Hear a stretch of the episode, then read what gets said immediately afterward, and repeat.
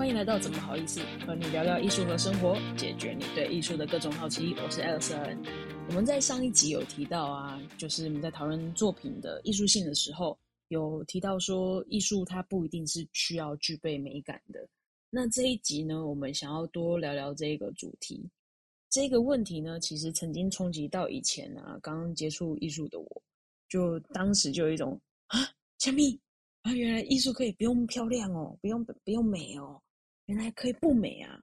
然后也必须要老实说啊，在当时其实听到了这个答案以后啊，我就是有种哦得过且过，而且又觉得哦，美学是哲学的分支诶，好像听起来很复杂，不是太懂诶，没有想要去接触，也不太敢去接触，就想说哦，那就算了，就没有再爬出过为什么。所以其实一直都没有很懂，但是知道这一件事情。那今天这一个主题呢，可以来呼应到上一次的这一个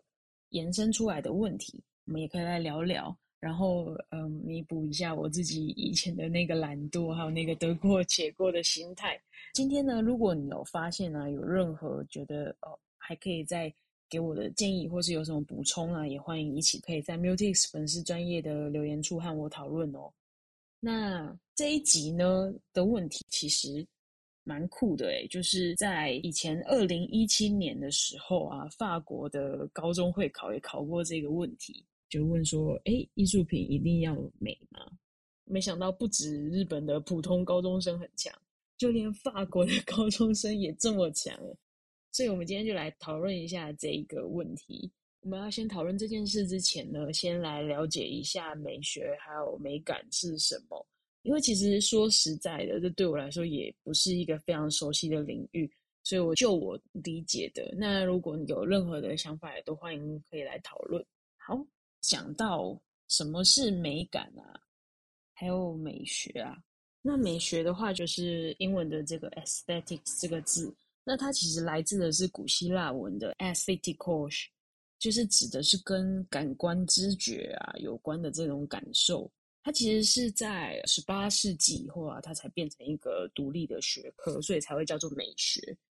美学呢，其实它还包含了就是我们人们对艺术作品，又或者是对自然风景啊、音乐、文学，或者是其他的事情感觉到的这种美感的这个感受，还有这一个情感的这个经验。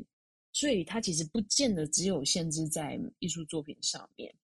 那美感这个经验呢，就是这这个体验呢，它其实是一个比较主观的一个感受。所以我们在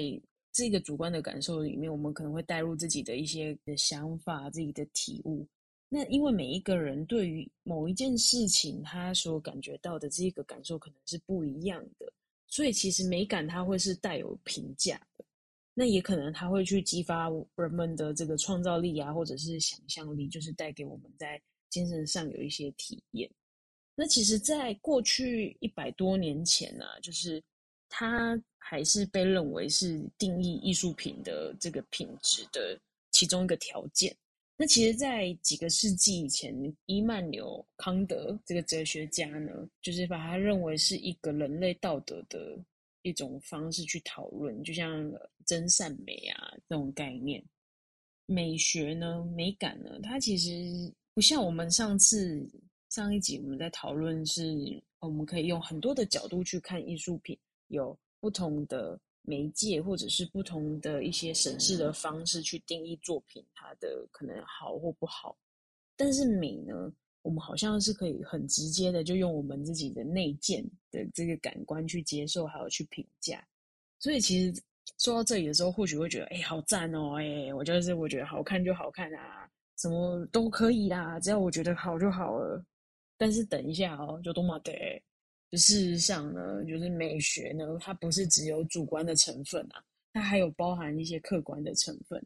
那提到主观的成分，就像我们刚刚前面讲的，都就是我们个人的情感，还有我们的感受去形成的这种体验。所以每个人看的时候都会有不一样的想法，可能会因为我们的背景啊、我们的文化、还有教育，还有一些人生的经验的不同，所以对某一件事情，他的感受还有评价其实是不太一样的。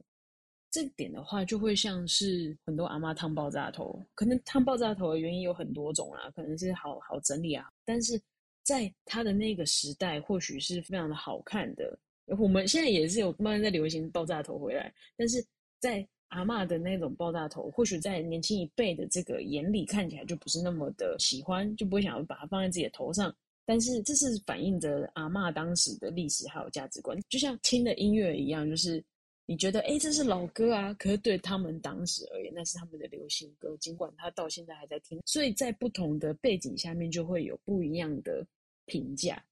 也像是我们传说中的这个中华民国美学，有着非常鲜艳对比的色彩，然后至今变成一种贬义的这个词汇，它其实也是跟台湾的背景有关。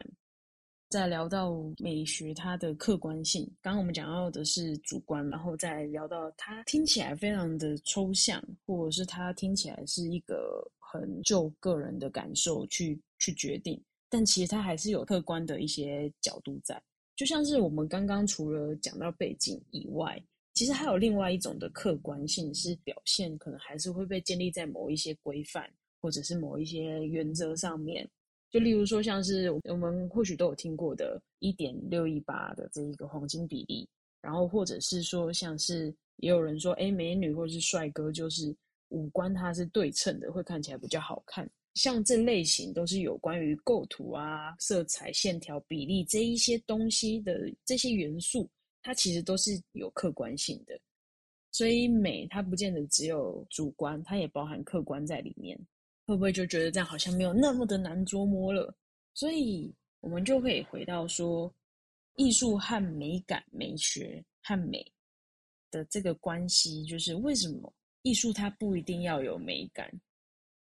就一定还是会有人觉得艺术必须要有美在里面，不然就不能叫它是艺术。但是这个想法它其实是有一个问题存在的，就是我们刚刚提到的美感很多的原因是来自于这个主观的概念，所以不同的人对于美感的理解还有感受都是不太一样的。把艺术的价值去建立在美感这个基础上面，其实它是不太稳固的。所以呢，其实，在十八世纪以后啊，美感就慢慢的，它也不再是构成一个完美艺术的必要成分，然后慢慢的就从一个神坛呢，慢慢的跌落下来。那除了我们刚刚讲到的，就是它的一个矛盾点以外，还有其他的艺术的一些例子，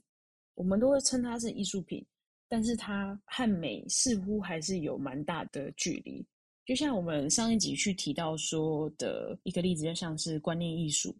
去证明说艺术它是不一定要具有美感的。但是在观念艺术这个概念出现以前啊，其实美的标准也一直都在被艺术家们去做挑战，像是达达主义啊，或者是杜象，他最有名的作品就是那个小便斗喷泉，都是通过一些他们对于某些事件或者是。社会问题，或者是对一些过往的规范的一些质疑、讨论，还有关注，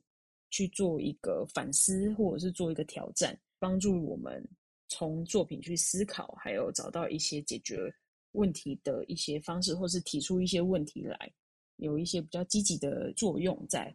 在观念艺术，然后也有行为艺术，还有之后呢，甚至是有一九七零年代又出现的坏画，就是 bad painting。它其实追求的就是那种自作感，然后它完全是脱离那种学院派的创作的规则，去追求某一些看起来是所谓的美。但是你可能像这类的艺术作品。你很大程度你是感觉不到美的，你你可以知道的是作品它想要传递的概念是被赋予在其中的，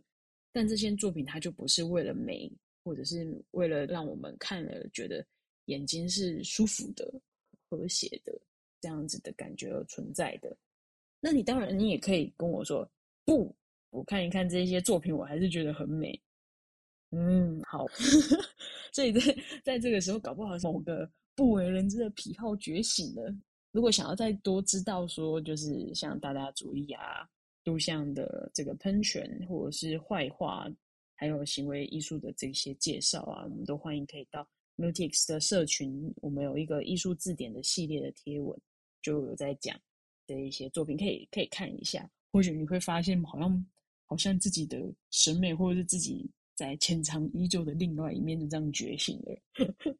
所以，经由刚刚上面我们讨论到的是将艺术价值去建立在美感上面，它是不稳固的这件事以外，我们又讲到的是还有其他的艺术作品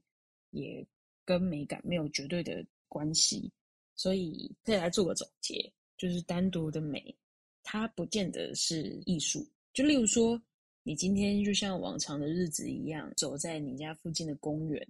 然后看到满片的地板都是落叶。然后你就哎抬头看了一下，平常都会经过的那一棵树，它居然现在光秃秃的，有着枯枝，那一个灰色，再配上后面带着有点点灰的灰蓝色的天空，作为一个衬底，你感觉到一股很平静，或者是你觉得哦，你脑袋就是觉得好美啊，那它也就是一个美，所以你就可以看得到，就是单独的美，它也不见得会是艺术，但是艺术的话，它也不见得一定要具有美。艺术它只要呢能够引起我们去看它的时候，能够有一些共鸣或者是反思，其实它就具有它的价值了。所以不一定要美感，不会被美感限制住的艺术，它是不是反倒能传递出更多的想法，创造出更多的可能呢？所以下一次啊，就是如果你看这个作品说啊好丑啊，你可以 可以想一下，它到底值不值得被称为艺术品？就不会只是单就于它美不美、丑不丑，所以可以再多想一下。